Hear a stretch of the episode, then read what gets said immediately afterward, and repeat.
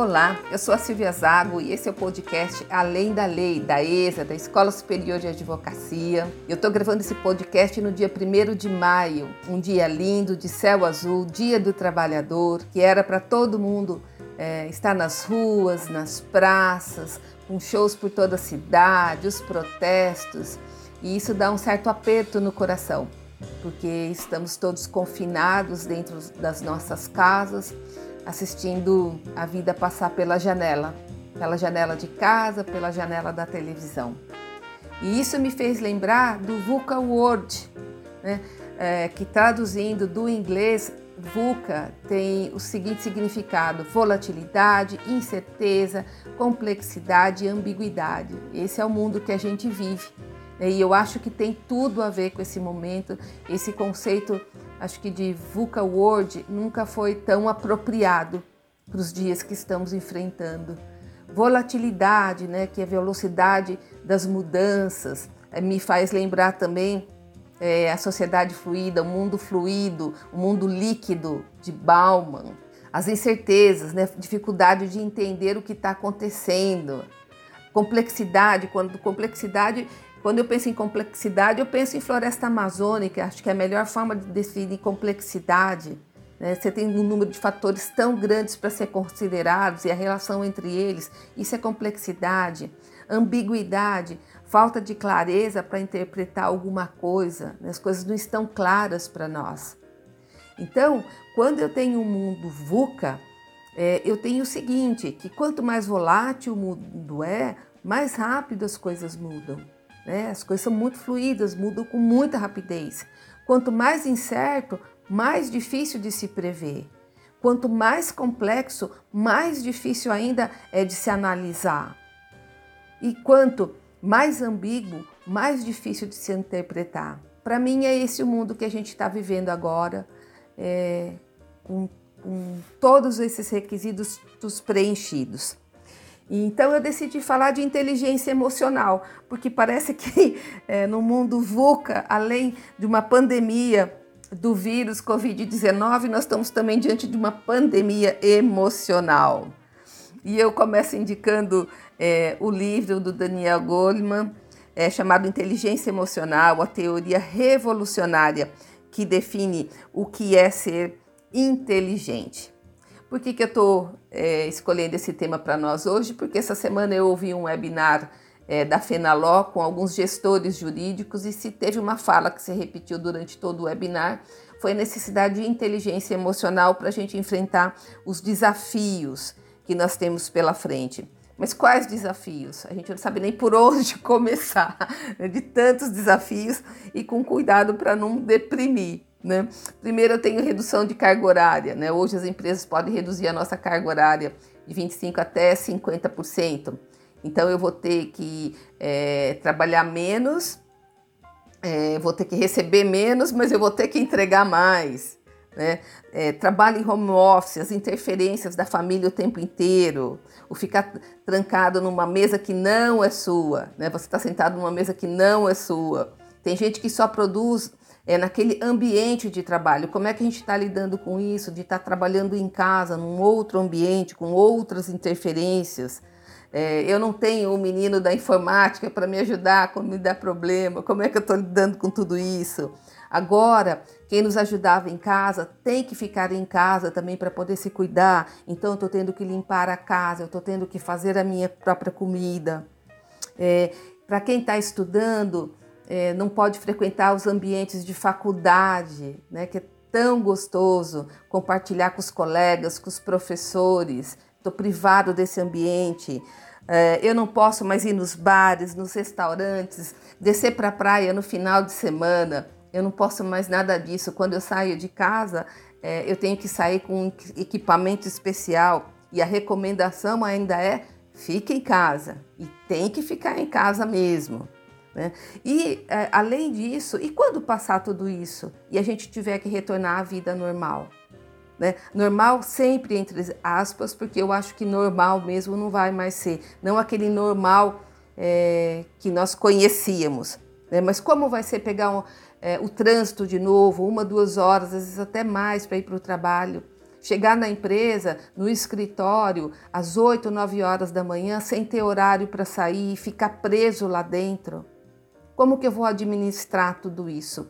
Então, nesse contexto de mundo VUCA, nesse contexto de tantos desafios, de tantas demandas, de tanta insegurança, incerteza, é que eu acho que o tema inteligência emocional é, ele vem a calhar, né? ele atende uma demanda para a gente poder passar por tudo isso, para a gente superar de tudo isso é, da melhor forma possível, tá?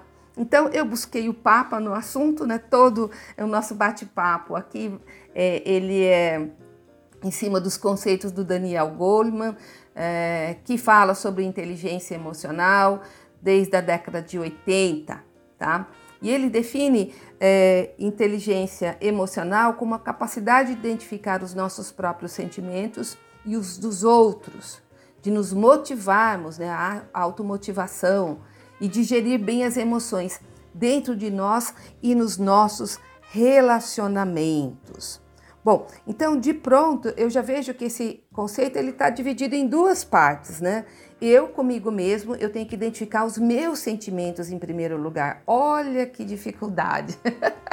Às vezes nem eu sei o que eu estou sentindo, por que eu estou sentindo.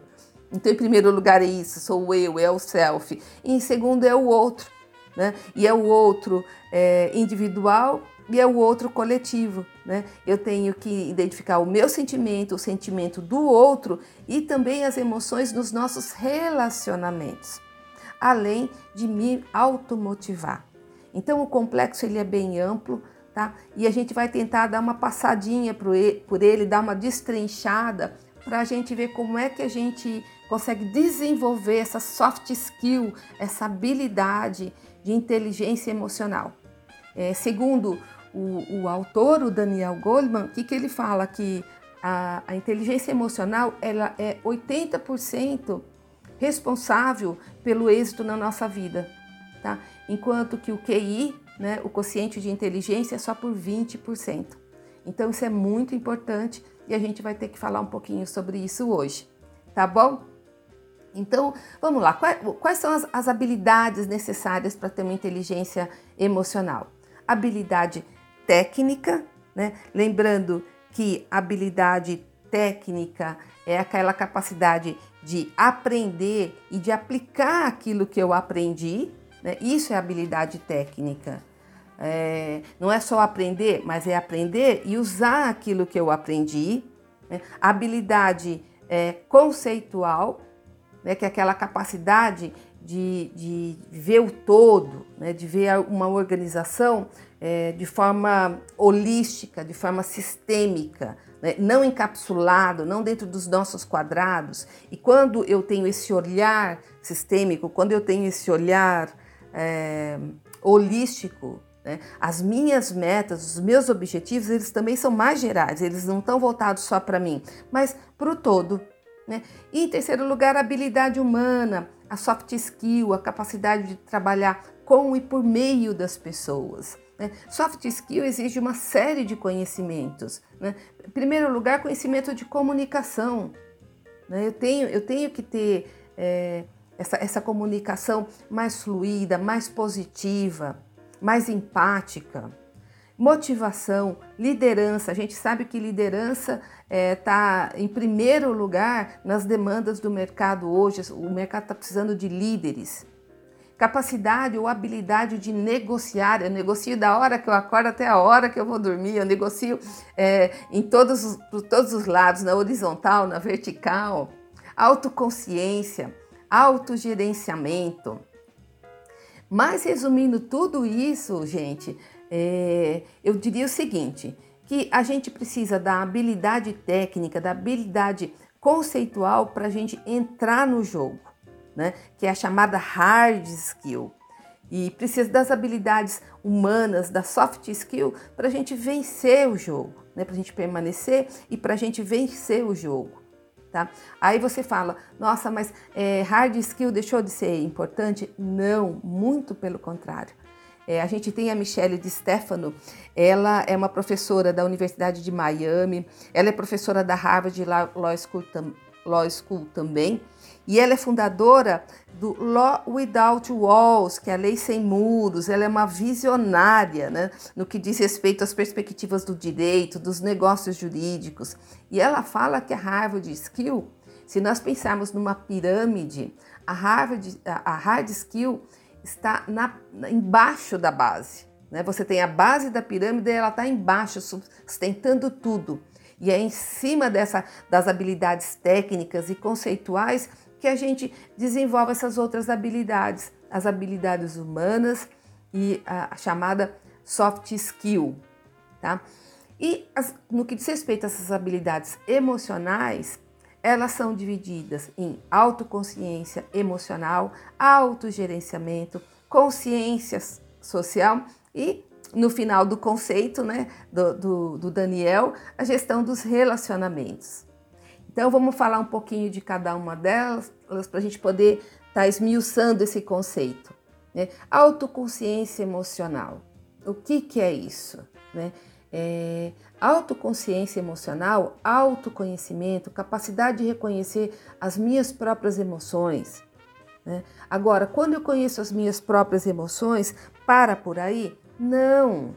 Né? Qual que é o impacto dessas emoções na minha performance? Isso é inteligência emocional. Não adianta só eu reconhecer a minha emoção. Olha, essa pessoa me desestabiliza, essa situação me tira do foco. Né? Isso aqui me motiva, isso aqui me estimula. Nossa, isso propulsiona as minhas ações. Eu tenho que saber como isso impacta de fato na minha performance. Né? Então, assim, eu identifico a, a emoção e identifico o impacto dela na minha vida, nas minhas ações. A outra coisa é o autogerenciamento. O autogerenciamento ele já se divide um pouco mais. Né? Quando eu falo em autogerenciamento, eu falo na habilidade de me adaptar em diferentes contextos. Né? Hoje, o contexto que a gente está vivendo, ele é, no mínimo, inusitado. eu jamais imaginei que viveria para ver isso, isso dessa forma. Tá? Como é que eu estou me adaptando a tudo isso? Como é que eu estou me adaptando a essa nova forma de viver, né? de viver o meu trabalho, de viver os meus relacionamentos, de viver o meu estudo, o meu lazer, a minha academia. Como é que eu estou me adaptando a tudo isso? O outro ponto é uma postura positiva. Olha, o que é uma postura positiva? Pô, tá tudo, tudo ruim, mas tá tudo só ruim mesmo. Não tem, não dá para enxergar nada de positivo nessa situação. E eu vou falar uma coisa que vi de positivo logo no início, acho que foram nos primeiros 10 dias, e algumas pessoas vieram falar sobre isso também. É, eu moro em São Paulo há muitos anos, há muitos anos mesmo. Já me sinto né, uma paulista, quase uma, uma paulista da gema, de tanto tempo que eu estou aqui, o tanto que eu amo essa cidade. Só que é, eu, eu moro numa região é, mais ou menos central, né? Eu moro na Vila Mariana, em São Paulo, e moro em apartamento. E a gente olha para o céu e não vê estrela, né? Não vê estrela. Eu sou do interior e quando eu saio na porta da casa da minha mãe, o céu estrelado, maravilhoso. E aqui entra ano, sai ano, não vê nada. E agora, com esse isolamento, com a retirada das pessoas, dos carros da rua, com é, o volume de produção reduzido, eu saí nos primeiros dez dias de isolamento, eu saí na sacada do meu apartamento, olhei para o céu. O céu tinha estrelas, o céu estava absolutamente estrelado. E eu ouvi falar que os rios estão mais limpos e o ar está mais puro. E não quer dizer que está tudo bem. Não, não está tudo bem. Né? Mas a gente tem que tentar ver é, as coisas positivas, não só nas situações, mas também nas pessoas. Eu lembro há muitos anos atrás, eu estou falando assim, mais ou menos quando eu vim para São Paulo, né? Muitos anos mesmo, décadas atrás, quando eu vim para cá, eu conheci uma pessoa e ela não era uma pessoa muito legal. e eu lembro que quando ela saiu da minha vida, é, eu lembro que a única coisa que ficou muito claro para mim que ela tinha deixado era uma receita de sopa de abobrinha. e eu tive esse olhar. Interessante que eu tive essa consciência que eu tinha que tirar alguma coisa boa daquele relacionamento, ainda que fosse uma sopa de abobrinha. Então, assim, tudo tem eh, dois lados. E interessante que isso, os autores de novelas já perceberam, os autores de filmes, que nem todo mundo é só ruim, é só é, bandido e nem todo mundo é só mocinho. Humanos é que somos. E esse mesmo olhar a gente tem que ter para as situações. Por que, que eu tenho que ter isso?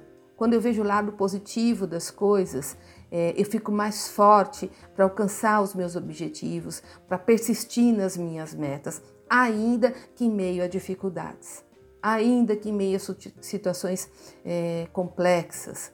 Né, eu fico mais forte, né, eu me motivo, a automotivação né, que o Goldman fala para nós. O outro ponto é a orientação para a realização, aquela busca constante de ser melhor, de um padrão de excelência.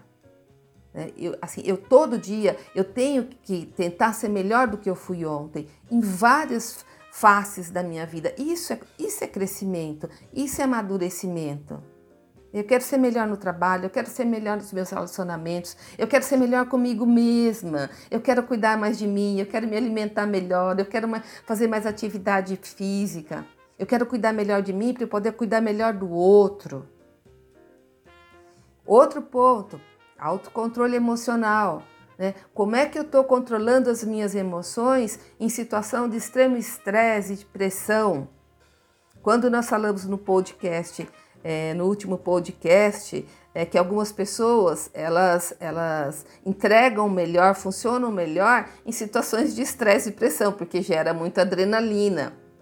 Né? Mas isso é um reflexo de, de um problema, né? não é numa situação normal.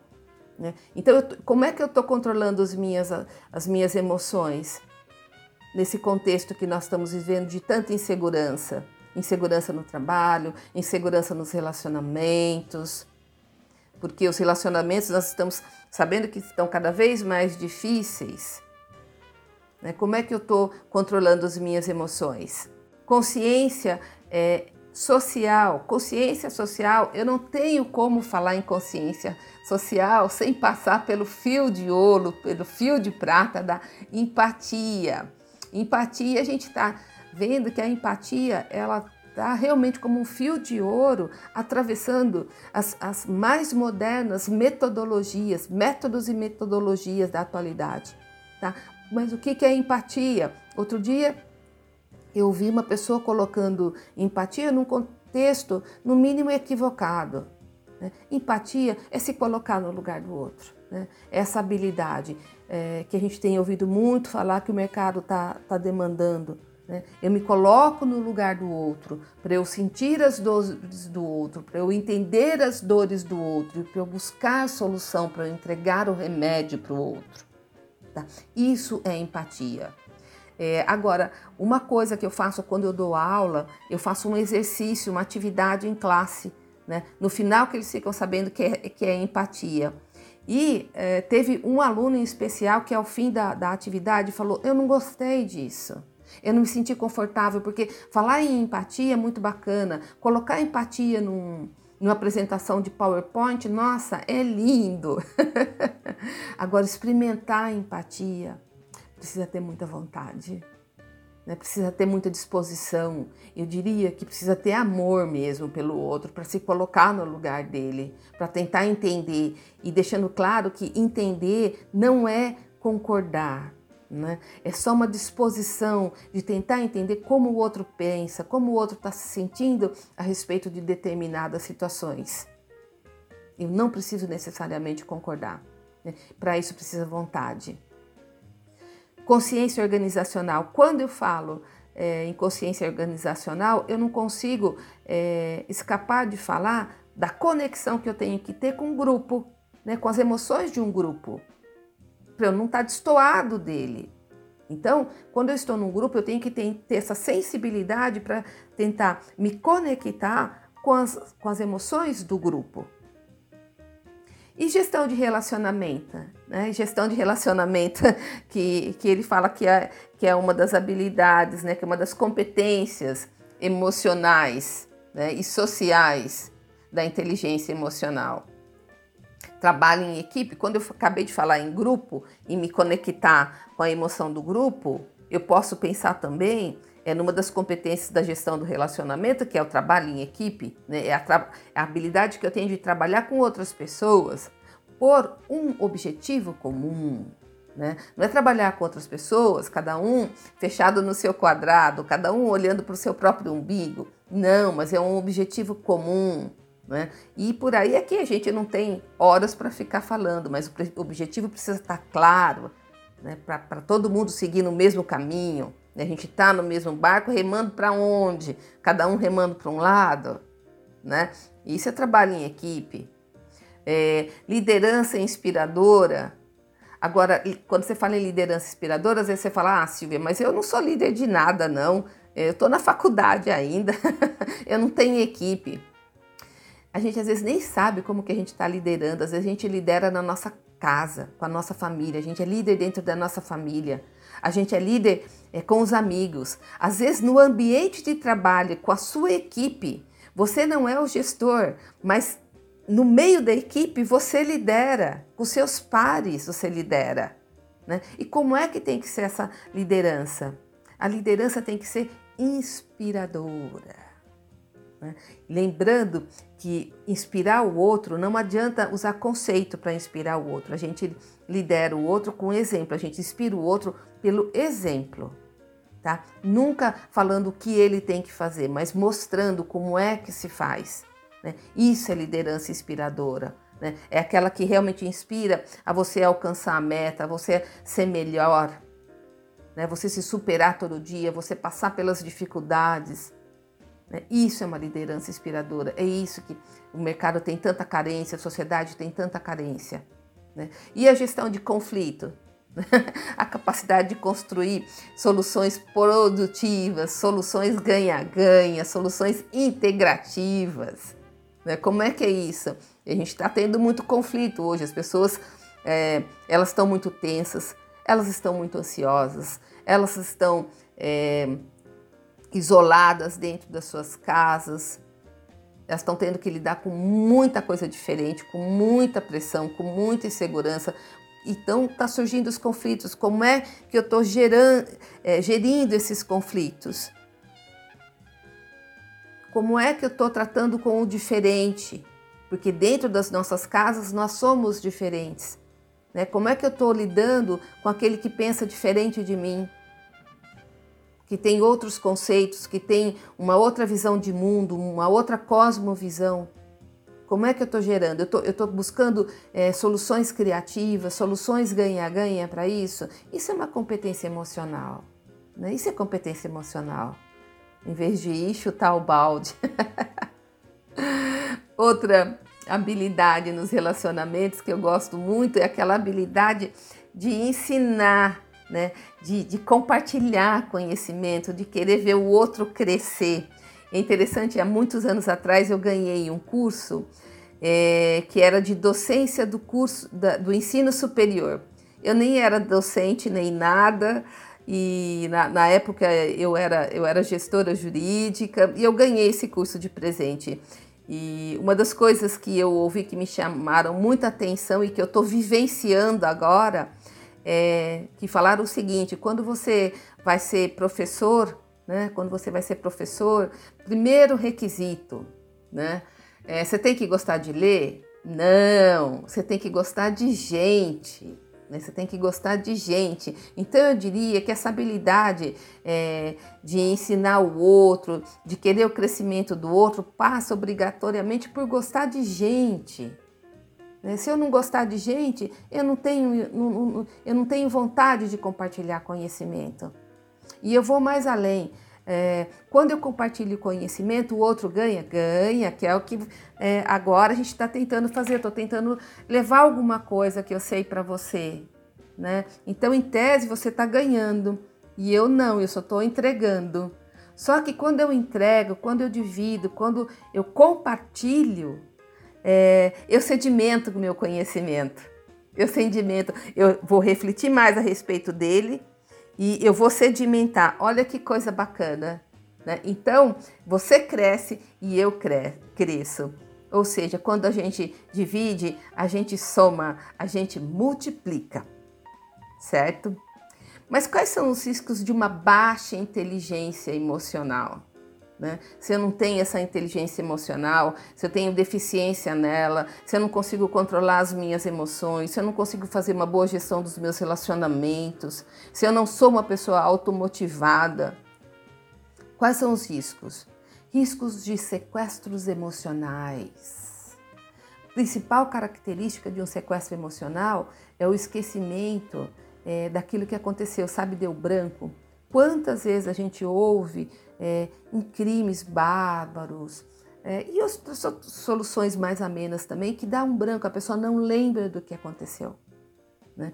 Quando eu passo por essa situação, é, eu corro risco de cometer crimes, de tomar decisão precipitada. Sabe aquela pessoa que passa por uma situação de estresse muito forte no trabalho e chega no fim do dia, ela vai lá e pede as contas, né? sem pensar é, no que vem pela frente, quais as consequências daque, daquela decisão dela, quais as consequências para ela, para a família.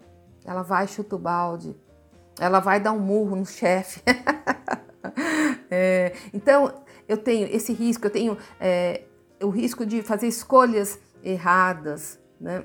Enfim, uma série de ações e atitudes que eu, que, eu, que eu adoto e que eu não adotaria em condições de normalidade. Né? O próprio Daniel Goldman conta o caso de um rapaz, de um estudante, que saqueia o professor porque deu uma nota baixa para ele. Ele perdeu a cabeça. Por quê? Porque ele era o primeiro aluno da classe, ele era absolutamente inteligente e tirou uma nota, né, não era nem baixa, era um B, era um 8. Tá? E ele perdeu a cabeça. E ele era brilhante. Então o que, que faltou para ele? A tal da inteligência emocional. Né? Então, quais são os benefícios da inteligência emocional? Em primeiro lugar, aumento da autoestima. claro, eu tenho domínio das minhas emoções, eu sei me controlar diante das coisas, diante das situações, diante de um estresse, diante de uma pressão, diante de, uma, de um momento tão diferente que a gente está passando agora, tão inusitado. Né? Eu tenho melhoraria é, nos meus relacionamentos em geral. É difícil a pessoa que me tira do sério. Eu lembro meu pai, que era uma pessoa absolutamente calma, ele falava o seguinte, é, que ele era calmo, mas ai se o sangue subisse pela cabeça, né? Ai se o sangue subisse na cabeça, que ele perderia o controle. Né? Quando o sangue sobe na nossa cabeça, é, nos relacionamentos, quando alguém nos tira do eixo, nos desestabiliza, quando eu tenho inteligência emocional, eu tenho muita melhoria, eu consigo administrar isso daí, eu consigo me controlar. É, eu diminuo os, os níveis de ansiedade, os níveis de estresse, eu tenho maior equilíbrio, eu tenho mais assertividade nas minhas tomadas de decisão, eu faço melhores escolhas. Né? Escolha, nós já falamos, a gente faz o tempo inteiro, mas eu faço melhores escolhas. Né? Eu, faço uma, eu tenho uma melhoria da gestão do meu tempo. Tempo não é dinheiro, é muito mais do que isso. Tempo é vida. Então, eu faço uma melhor gestão da minha vida, de como eu estou empregando o meu tempo. Eu tenho mais comprometimento com as minhas metas, com os meus objetivos. Ou seja, né, eu tenho uma meta, mas no primeiro obstáculo é, eu desisto dela. Não, eu sou mais engajado com ela. Eu tenho mais persistência para seguir aquela meta, aquele objetivo. Tenho maior resiliência resiliência, né? resiliência, essa palavrinha né, que define a gente como uma pessoa que consegue suportar os golpes da vida e seguir em frente, né? levantar, sacudir a poeira e seguir em frente. Eu vou performar melhor, eu tenho mais domínio próprio. Né? Isso são os, alguns dos benefícios da inteligência é, emocional. Agora, a gente sabe que é, às vezes em situações que a gente não está preparado, né? E como é que eu tenho esse autocontrole? Às vezes me pega de surpresa. Então, eu trouxe alguns passos para a gente já estar tá indo para o fim, fora essas dicas todas aqui, mas surgiu uma situação de emergência mesmo. Né? A primeira coisa, sabe aquilo que você não estava esperando, pegou você de surpresa, você está despreparado para lidar com aquela situação. Tá? Primeira coisa que eu digo para você: para para. Respira, respira fundo. Se acalma. Respira fundo e se acalma. E pensa antes de agir. Pensa antes de agir. Né? Descreve o problema para você mesmo, como você se sente a respeito do problema e não de pessoas eventualmente envolvidas. Né? Pensa em solução. Se for preciso, faz um brainstorm. O que é um brainstorm? Brainstorm você pega um monte de ideia que vem na sua cabeça, ainda que não faça muito sentido, ainda que você ache meio absurda, e joga tudo num papel, joga tudo numa mesa, compartilha com alguém. Tá? E tenta implementar a melhor, né? Escolhe aquela solução é, que vai ter um, um, um desfecho positivo, né? Porque solução pode ter uma série de desfechos, mas que tenha um, um desfecho positivo. Né? Tenta prever as consequências é, daquele ato. Né? O que, que nós falamos agora há pouco? É você, alguém te desestabilizou no trabalho, você está cansado há muito tempo, você está sob muita pressão, você vai lá e pede as contas. Não, antes de fazer isso, para, respira, se acalma, pensa nas consequências. Tá? Depois que você escolheu é, uma das soluções, a solução mais positiva, vai, segue em frente e implementa o plano o melhor plano. Isso, gente, isso é inteligência emocional. Isso é inteligência emocional. É a gente passar por esses reveses da vida e sair deles da melhor forma possível. Tá? Essa situação que nós estamos passando, que impacta fortemente a nossa vida profissional, a nossa vida pessoal, a nossa vida como um todo, tá? É, o final dela vai depender de como a gente está passando por ela. Né? E para isso, é, a gente tem que desenvolver a tal da, da inteligência emocional.